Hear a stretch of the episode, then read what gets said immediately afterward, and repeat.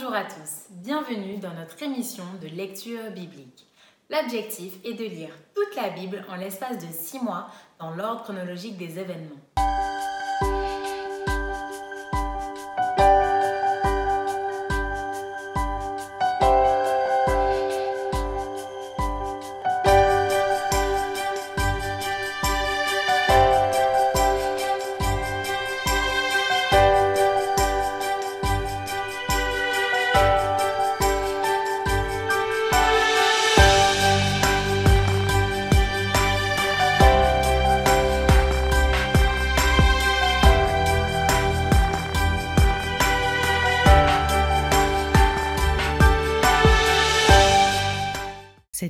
Vous est proposée par l'Église adventiste du 7e jour d'Évry. Si vous voulez suivre ce plan, vous pouvez cliquer sur le lien dans la description.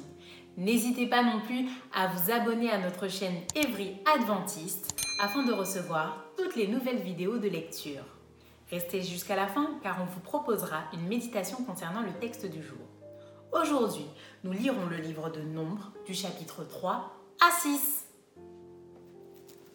Nombre chapitre 3 Voici la postérité d'Aaron et de Moïse au temps où l'Éternel parla à Moïse sur la montagne de Sinaï. Voici les noms des fils d'Aaron. Nadab, le premier-né, Abihu, Éléazar et Itamar. Ce sont là les noms des fils d'Aaron qui reçurent l'onction comme sacrificateurs et qui furent consacrés pour l'exercice du sacerdoce. Nadab et Abihu moururent devant l'Éternel lorsqu'ils apportèrent devant l'Éternel du feu étranger dans le désert de Sinaï. Ils n'avaient point de fils. Éléazar et Itamar exercèrent le sacerdoce en présence d'Aaron, leur père. L'Éternel parla à Moïse et dit Fais approcher la tribu de Lévi, et tu la placeras devant le sacrificateur Aaron pour qu'elle soit à son service. Ils auront le soin de ce qui est remis à sa garde et à la garde de toute l'assemblée devant la tente d'assignation. Ils feront le service du tabernacle. Ils auront le soin de tous les ustensiles de la tente d'assignation et de ce qui est remis à la garde des enfants d'Israël. Ils feront le service du tabernacle. Tu donneras les Lévites à Aaron et à ses fils, ils lui seront entièrement donnés de la part des enfants d'Israël. Tu établiras Aaron et ses fils pour qu'ils observent les fonctions de leur sacerdoce, et l'étranger qui approchera sera puni de mort. L'Éternel parla à Moïse et dit, Voici, j'ai pris les Lévites du milieu des enfants d'Israël, à la place de tous les premiers-nés des premiers-nés des enfants d'Israël, et les Lévites m'appartiendront, car tout premier-né m'appartient. Le jour où j'ai frappé tous les premiers-nés dans le pays d'Égypte, je me suis consacré tous les premiers-nés en Israël, tant des hommes que des animaux. Ils m'appartiendront, je suis l'Éternel. L'Éternel parla à Moïse dans le désert de Sinaï et dit, Fais le dénombrement des enfants de Lévi, selon les maisons de leur père, selon leur famille. Tu feras le dénombrement de tous les mâles depuis l'âge d'un mois et au-dessus. Moïse en fit le dénombrement sur l'ordre de l'Éternel en se conformant à l'ordre qui lui fut donné. Ce sont ici les fils de Lévi d'après leur nom Gershon, Kehat et Merari. Voici les noms des fils de Gershon selon leur famille Libni et Shimei. Voici les fils de Kehat selon leur famille Amram, Jitséar, Hébron et Uziel. Et les fils de Merari selon leur famille Machli et Mushi. Ce sont là les familles de Lévi selon les maisons de leur père. De Gershon descendent la famille de Libni et la famille de Shimei, formant les familles des Gershonites. Ceux dont on fit le dénombrement, en comptant tous les mâles depuis l'âge d'un mois et au-dessus, furent 7500. Les familles des Gershonites campaient derrière le tabernacle à l'Occident. Le chef de la maison paternelle des Gershonites était Eliasaph, fils de Laël. Pour ce qui concerne la tente d'assignation, on remit aux soins des fils de Gershon le tabernacle et la tente, la couverture, le rideau qui est à l'entrée de la tente d'assignation, les toiles du parvis et le rideau de l'entrée du parvis, tout autour du tabernacle et de l'autel et tous les cordages pour le service du tabernacle. De Kéat descendent la famille des Amramites, la famille des Jitséharites, la famille des Hébronites et la famille des Uziélites, formant les familles des Kéatites. En comptant tous les mâles depuis l'âge d'un mois et au-dessus, il y en eut 8600 qui furent chargés des soins du sanctuaire. Les Les familles des fils de Kéat campaient au côté méridional du tabernacle. Le chef de la maison paternelle des familles des Kéatites était Elitzphram, fils d'Uziel. On remit à leurs soins l'arche, la table, le chandelier, les autels, les ustensiles du sanctuaire avec lesquels on fait le service, le voile et tout ce qui en dépend. Le chef des chefs des Lévites était Éléazar, fils du sacrificateur Aaron. Il avait la surveillance de ceux qui étaient chargés des soins du sanctuaire. De Merari descendent la famille de Machli et la famille de Mushi, formant les familles de Merarites. Ceux dont on fit le dénombrement, en comptant tous les mâles depuis l'âge d'un mois et au-dessus, furent 6200. Le chef de la maison paternelle des familles de Merari était Tsuriel, fils d'Abihaïl. Il campait du côté septentrional du tabernacle. On remit à la garde et aux soins des fils de Merari les planches du tabernacle, ses barres, ses colonnes et leurs bases, tous ses ustensiles et tout ce qui en dépend. Les colonnes du parvis tout autour, leurs bases, leurs pieux et leurs cordages. Moïse, Aaron et ses fils campaient devant le tabernacle à l'orient, devant la tente d'assignation au levant. Ils avaient la garde et le soin du sanctuaire, remis à la garde des enfants d'Israël, et l'étranger qui s'approchera sera puni de mort. Tous les Lévites dont Moïse et Aaron firent le dénombrement sur l'ordre de l'Éternel, selon leur famille, tous les mâles depuis l'âge d'un mois et au-dessus, furent vingt-deux mille. L'Éternel dit à Moïse, Fais le dénombrement de tous les premiers-nés mâles parmi les enfants d'Israël, depuis l'âge d'un mois et au-dessus, et compte-les d'après leur nom. Tu prendras les Lévites pour moi, l'Éternel, à la place de tous les premiers-nés des enfants d'Israël, et le bétail des Lévites, à la place de tous les premiers-nés du bétail des enfants d'Israël. Moïse fit le dénombrement de tous les premiers-nés parmi les enfants d'Israël, selon l'ordre que l'Éternel lui avait ordonné. Tous les premiers-nés mâles dont on fit le dénombrement, en comptant les noms depuis l'âge d'un mois et au-dessus, furent 22 273.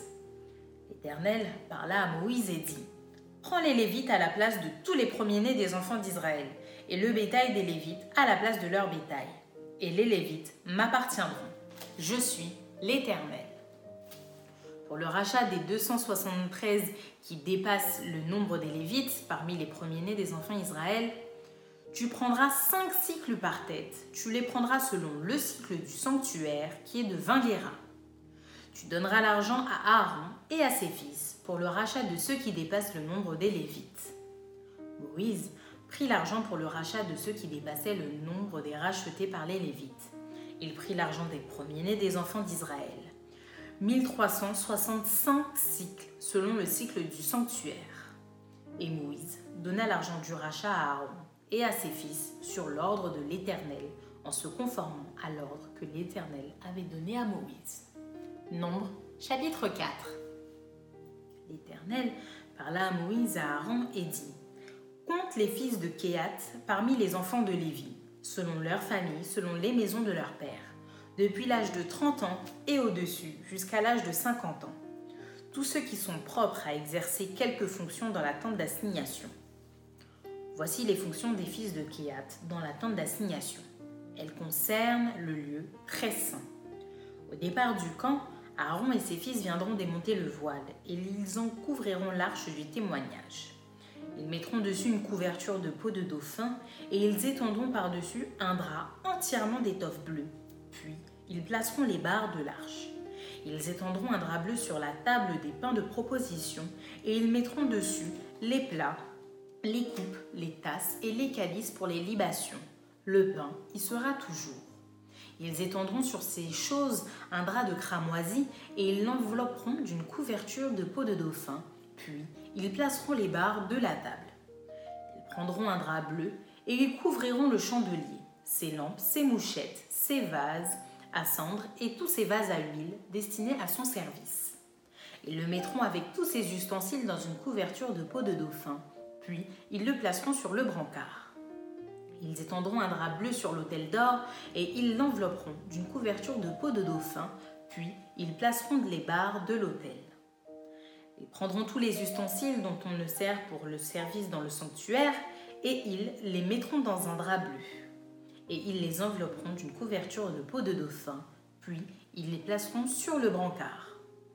Ils ôteront les cendres de l'autel et ils étendront sur l'autel un drap de pourpre. Ils mettront dessus tous les ustensiles destinés à son service, les brasiers, les fourchettes, les pelles, les bassins, tous les ustensiles de l'autel, et ils étendront par-dessus une couverture de peau de dauphin, puis ils placeront les barres de l'autel. Après qu'Aaron et ses fils auront achevé de couvrir le sanctuaire et tous les ustensiles du sanctuaire, les fils de Kéat viendront au départ du camp pour les porter mais ils ne toucheront point les choses saintes, de peur qu'ils ne meurent. Telles sont les fonctions de porteur imposées aux fils de Kéat dans la tente d'assignation. Éléazar, fils du sacrificateur Aaron, aura sous sa surveillance l'huile du chandelier, le parfum odoriférant, l'offrande perpétuelle et l'huile d'onction. Il aura sous sa surveillance tout le tabernacle et tout ce qu'il contient, le sanctuaire et tous ses ustensiles.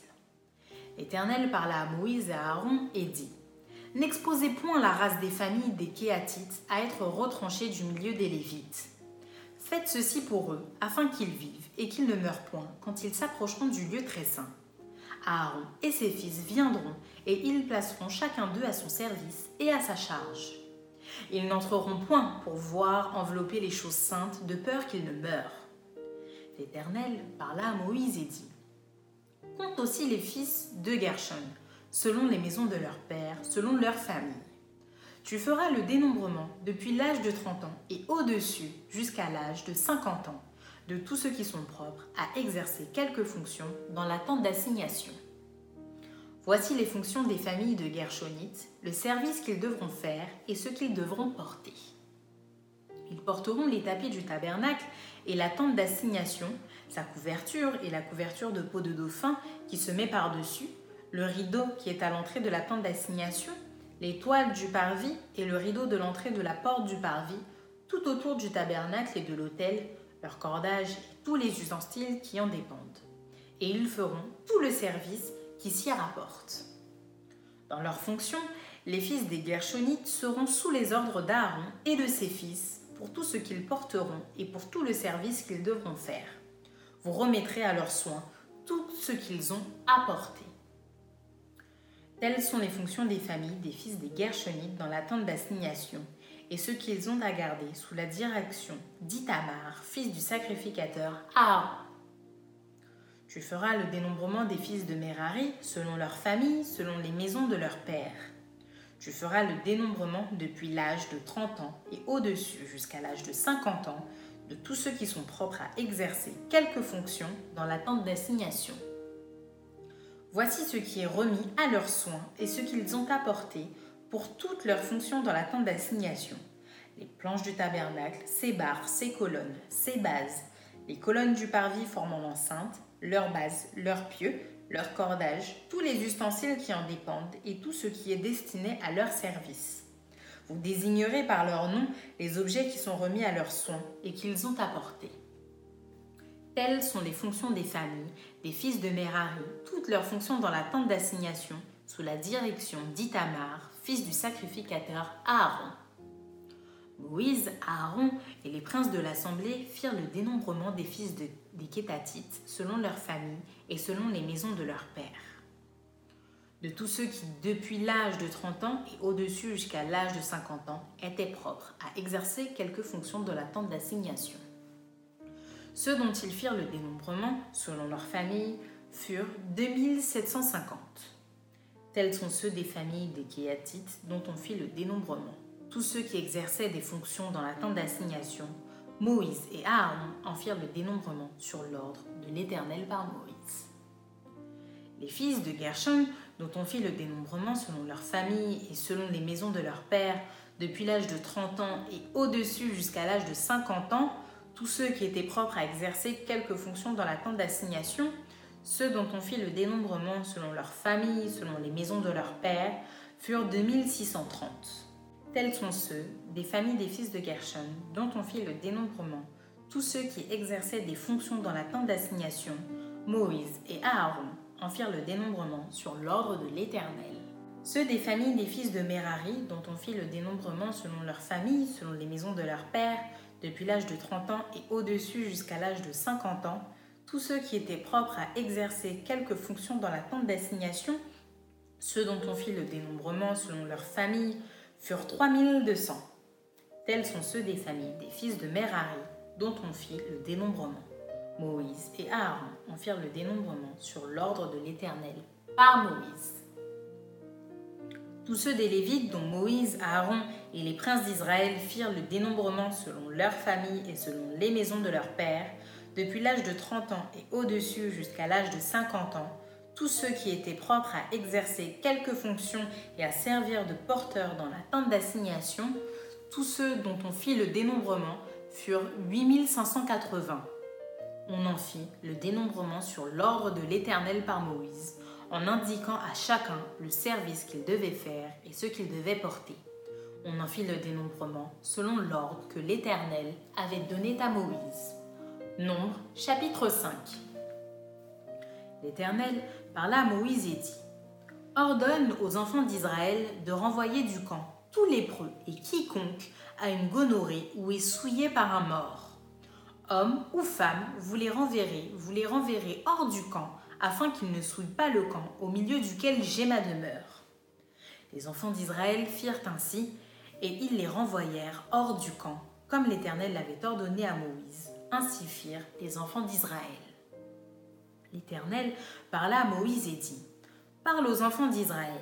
Lorsqu'un homme ou une femme péchera contre son prochain en commettant une infidélité à l'égard de l'Éternel et qu'il se rendra ainsi coupable, il confessera son péché et il restituera dans son entier l'objet mal acquis en y ajoutant un cinquième. Il le remettra à celui envers qui il s'est rendu coupable. S'il n'y a personne qui ait droit à la restitution de l'objet mal acquis, cet objet revient à l'Éternel, au sacrificateur, outre le bélier expiatoire avec lequel on fera l'expiation pour le coupable. Toute offrande de choses consacrées par les enfants d'Israël appartiendra au sacrificateur à qui elles seront présentées. Les choses qu'on aura consacrées lui appartiendront, ce qu'on lui aura remis lui appartiendra L'Éternel parla à Moïse et dit, Parle aux enfants d'Israël et tu leur diras, Si une femme se détourne de son mari et lui devient infidèle, si un autre a commerce avec elle et que la chose soit cachée aux yeux de son mari, si elle s'est souillée en secret sans qu'il y ait de témoins contre elle et sans qu'elle ait été prise sur le fait, et si le mari est saisi d'un esprit de jalousie et a des soupçons sur sa femme qui s'est souillée ou bien s'il est saisi d'un esprit de jalousie et a des soupçons sur sa femme qui ne s'est point souillée, cet homme amènera sa femme au sacrificateur et apportera en offrande pour elle un dixième des fa de farine d'orge. Il n'y répondra point d'huile et n'y mettra point d'encens, car c'est une offrande de jalousie, une offrande de souvenir qui rappelle une iniquité. Le sacrificateur la fera approcher et la fera tenir debout devant l'Éternel. Le sacrificateur prendra de l'eau sainte dans un vase de terre, il prendra de la poussière sur le sol du tabernacle et la mettra dans l'eau. Le sacrificateur fera tenir la femme debout devant l'Éternel, il découvrira la tête de la femme et lui posera sur les mains l'offrande de souvenir, l'offrande de jalousie. Le sacrificateur aura dans sa main les eaux amères qui portent la malédiction. Le sacrificateur fera jurer la femme et lui dira si aucun homme n'a couché avec toi, et si étant sous la puissance de ton mari, tu ne t'en es point détourné pour te souiller, ces eaux amères qui apportent la malédiction ne te seront point funestes. Mais si, étant sous la puissance de ton mari, tu t'en es détourné et que tu te sois souillé, et si un autre homme que ton mari a couché avec toi, et le sacrificateur fera jurer la femme avec un serment d'imprécation et lui dira que l'Éternel te livre à la malédiction et à l'exécration au milieu de ton peuple, en faisant dessécher ta cuisse et enfler ton ventre, et que ces eaux qui apportent la malédiction entrent dans tes entrailles pour te faire enfler le ventre et dessécher la cuisse. Et la femme dira Amen, Amen. Le sacrificateur écrira ces imprécations dans un livre, puis les effacera avec les eaux amères. Et il fera boire à la femme les eaux amères qui apportent la malédiction, et les eaux qui apportent la malédiction entreront en elle pour produire l'amertume. Le sacrificateur prendra des mains de la femme l'offrande de jalousie. Il agitera l'offrande de côté et d'autre devant l'Éternel, et il l'offrira sur l'autel. Le sacrificateur prendra une poignée de cette offrande comme souvenir et il la brûlera sur l'autel. C'est après cela qu'il fera boire les eaux à la femme.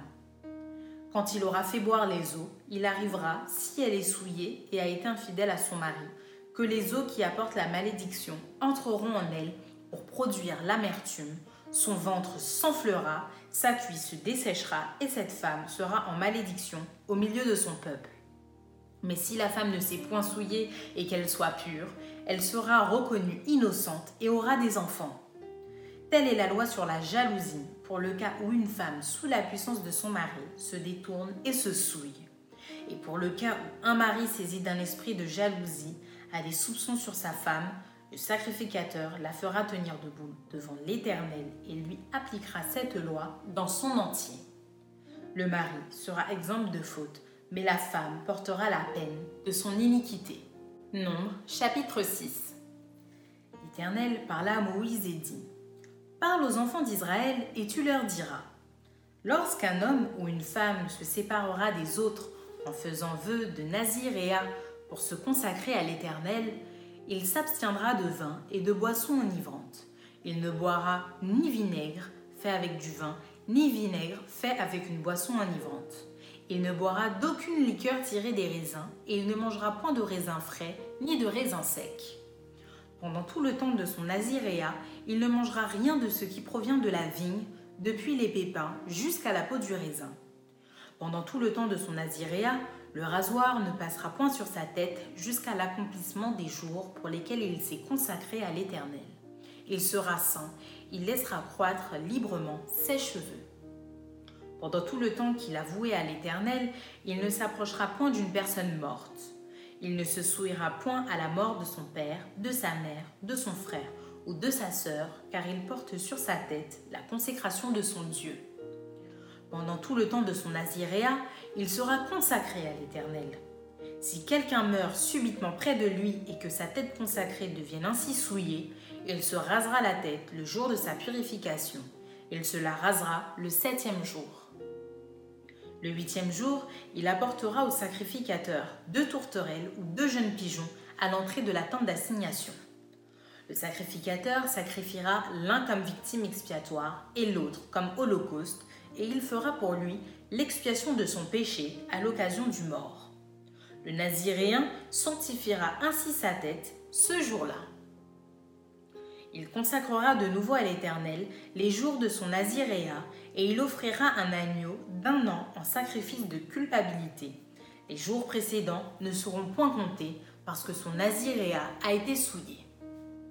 Voici la loi du naziréen. Le jour où il aura accompli le temps de son naziréa, on le fera venir à l'entrée de la tente d'assignation. Il présentera son offrande à l'Éternel. Un agneau d'un an et sans défaut pour l'Holocauste, une brebis d'un an et sans défaut pour le sacrifice d'expiation, et un bélier sans défaut pour le sacrifice d'action de grâce. Une corbeille de pain sans levain, de gâteaux de fleurs de farine pétries à l'huile, et de galettes sans levain arrosées d'huile, avec l'offrande et la libation ordinaire. Le sacrificateur présentera ces choses devant l'Éternel, et il offrira sa victime expiatoire et son holocauste. Il offrira le bélier en sacrifice d'action de grâce à l'Éternel, outre la corbeille de pain sans levain avec l'offrande et la libation. Le naziréen rasera à l'entrée de la tente d'assignation sa tête consacrée. Il prendra les cheveux de sa tête consacrée et il les mettra sur le feu, qui est sous le sacrifice d'action de grâce. Le sacrificateur prendra l'épaule cuite du bélier, un gâteau sans levain de la corbeille et une galette sans levain, et il les posera sur les mains du naziréen après qu'il aura rasé sa tête consacrée. Le sacrificateur les agitera de côté et d'autre devant l'Éternel. C'est une chose sainte qui appartient au sacrificateur, avec la poitrine agitée et l'épaule offerte par élévation. Ensuite, le naziréen pourra boire du vin. Telle est la loi pour celui qui fait vœu de naziréa. Telle est son offrande à l'Éternel pour son naziréa, outre ce que lui permettront ses ressources. Il accomplira ce qui est ordonné pour le vœu qu'il a fait selon la loi de son naziréa. L'Éternel parla à Moïse et dit Parle à Aaron et à ses fils et dit Vous bénirez ainsi les enfants d'Israël. vous leur direz que l'Éternel te bénisse et qu'il te garde, que l'Éternel fasse luire sa face sur toi et qu'il t'accorde sa grâce, que l'Éternel tourne sa face vers toi et qu'il te donne la paix. C'est ainsi qu'ils mettront mon nom sur les enfants d'Israël et je les bénirai. Maintenant, place à la méditation.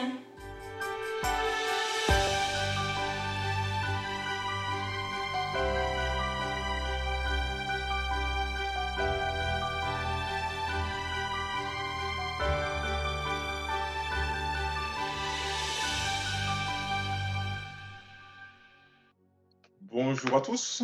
Aujourd'hui, nous allons euh, nous cantonner à la lecture de Nombre chapitre 3 jusqu'à Nombre chapitre 6.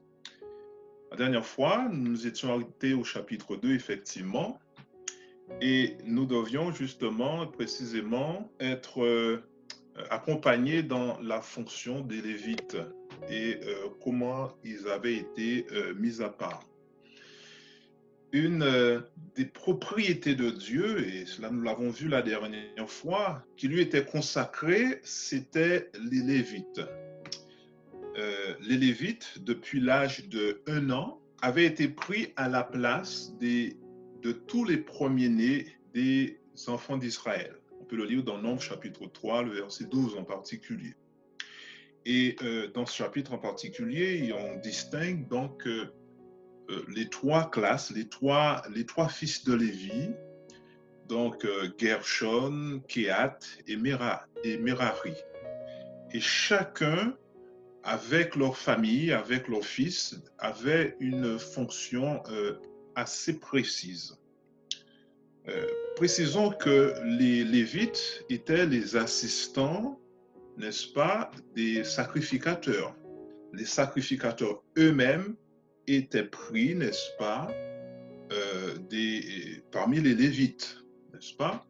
Disons que trois fils de Lévi, donc trois familles, n'est-ce pas, Lévites, avec des fonctions euh, précises. En particulier, les Gershonites, donc comprenons donc les fils de Lévi, avait comme responsabilité de s'occuper des toiles, de la, de la, de la, de la tente d'assignation, donc dans tous les cordages, de toutes les couvertures, n'est-ce pas, comme explique son nom, qui couvrait donc la tente d'assignation. Pour ce qui est euh, des kéatites, ils devaient prendre soin de l'arche, de, la table, du chandelier, des ustensiles, du lieu très saint, n'est-ce pas, du lieu saint également, donc des ustensiles. Mais attention, ils ne pouvaient pas toucher du doigt euh, ces objets qui étaient sacrés. Seuls les sacrificateurs pouvaient, n'est-ce pas, Aaron et ses fils seuls, eux pouvaient euh, les toucher de leurs mains. Quant aux Mérarites, donc la famille de Merari, euh, eh bien, ils devaient prendre soin des planches, des, des, barres, des colonnes, des pieux, des bases, des, des cortages attenants et aussi tout ce qui était dans le parvis, c'est-à-dire les colonnes avec leurs bases, etc. Donc, euh, et, ça, c'était au bon soin des Mérarites. Euh, ils étaient tous lévites, on pourrait dire qu'ils étaient tous, euh, oui, ma foi, consacrés à Dieu, prêtres. Aujourd'hui, nous sommes tous, selon le sacerdoce universel, parce que nous, nous, disons tous sacrificateurs, nous nous disons en réalité tous lévites, mais tout le monde ne fait pas la même chose. Hein? Je fais ce... Tout le monde ne fait pas la même chose, tout le monde n'est pas habilité à faire la même chose. Donc chacun selon ses fonctions, selon ses dons spirituels. Et je crois qu'il y a une leçon ici qui est tirée.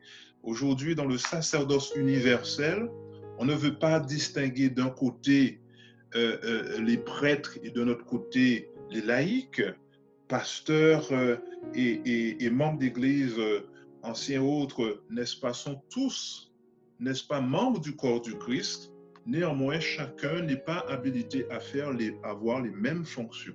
Comme les Lévites, n'est-ce pas, ne devaient pas faire les mêmes, avoir les mêmes fonctions. Et cela est très très bien précisé dans ce chapitre 3 de Nombre. Et euh, il était dit que c'est prêtres, pardon, ces lévites étaient sous la supervision des sacrificateurs. D'accord? Tout le monde travaille ensemble, mais il y a cette, euh, néanmoins cette soumission aussi qui existe à néanmoins ceux qui sont lévites comme eux également.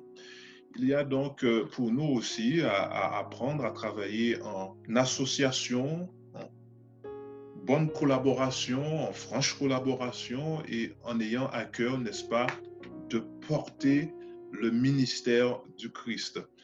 Le sanctuaire était le lieu, n'est-ce pas, où Dieu se manifestait. Quelque part, ça portait, passez-moi l'expression, hein, ça portait Dieu aux yeux du peuple, aux yeux du monde, n'est-ce pas? L'homme ne peut pas porter Dieu, mais présenter, n'est-ce pas Dieu, son ministère. C'est un petit peu ce que aussi est appelé à faire l'Église aujourd'hui. Par exemple, pour les Kéatites qui devaient porter les, les, les ustensiles saints qui se trouvaient notamment dans le lieu très saint, ils ne pouvaient pas les toucher. Ça, c'était uniquement euh, le sacrificateur pouvait les toucher. Donc c'est pour ça qu'il fallait qu'il les couvre. Et ça nous, attend, ça nous apprend une grande leçon. C'est que autant Dieu aime ce qui est de sa propriété, mais il y a des choses de sa propriété qui sont sacrées. Nous devrions comprendre aussi que nous sommes des êtres sacrés et consacrés à Dieu. Par conséquent, on ne, ne devrions pas laisser les autres faire n'importe quoi de nous. Ça nous invite aussi à consacrer notre être tout entier, notre, notre esprit à Dieu, notre corps à Dieu. Nous ne pouvons pas user de notre corps comme s'il était, nous appartenait à, à propre. Cela appartient à Dieu. Dieu tient à ce que ce qui est saint, n'est-ce pas, soit touché par des mains saintes nous avons l'opportunité d'être consacrés à Dieu. Et nous avons dans, dans le chapitre 5, chapitre 6 aussi, cette idée de sainteté qui apparaît notamment lorsqu'il s'agit d'un homme et d'une femme. Et on traite, le, le, prêtre, par exemple, le sacrificateur devait traiter, n'est-ce pas, les cas de soupçon euh, d'adultère de l'épouse. Et oui, la consécration, la sanctification avec laquelle nous sommes appelés à, expérimenter, à, vivre, doit se dérouler d'abord dans le couple, dans la famille, avec l'exemple du père, de la mère. Cela commence par cela. Et ça, c'est quelque chose de très fort aujourd'hui. Et puis, chacun d'entre nous peut aussi exprimer, et chacun du peuple pouvait exprimer sa consécration à Dieu. Et c'est le chapitre 6 qui nous parle de ce vœu de Naziréa, n'est-ce pas? Un processus par lequel quelqu'un décidait de d'exprimer sa consécration à Dieu, qu'il, même s'il n'était pas un lévite. Et quelque part, ça, ça nous invite aujourd'hui à comprendre que euh, lors de notre baptême, où nous avons fait un vœu d'engagement au Seigneur, eh bien, nous sommes cette propriété de Dieu.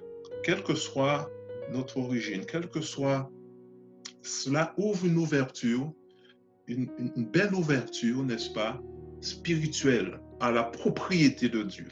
C'est-à-dire que l'individu que nous sommes, eh bien, nous sommes la propriété du Seigneur. C'est ce que l'apôtre Paul va, nous dire hein, lorsqu'il nous dit que nous sommes le temple nous ne nous appartenons pas à nous-mêmes. Je crois que ces lectures de, de Lévitique et de Nombre nous invitent à, à, comprendre toute la valeur que Dieu offre à ceux qui lui appartiennent, à ceux et aussi à ceux qui lui appartiennent. Que le Seigneur nous donne de saisir toute notre valeur à ses yeux. Merci d'avoir suivi cette lecture avec nous. Je vous donne rendez-vous dès demain pour un nouvel épisode.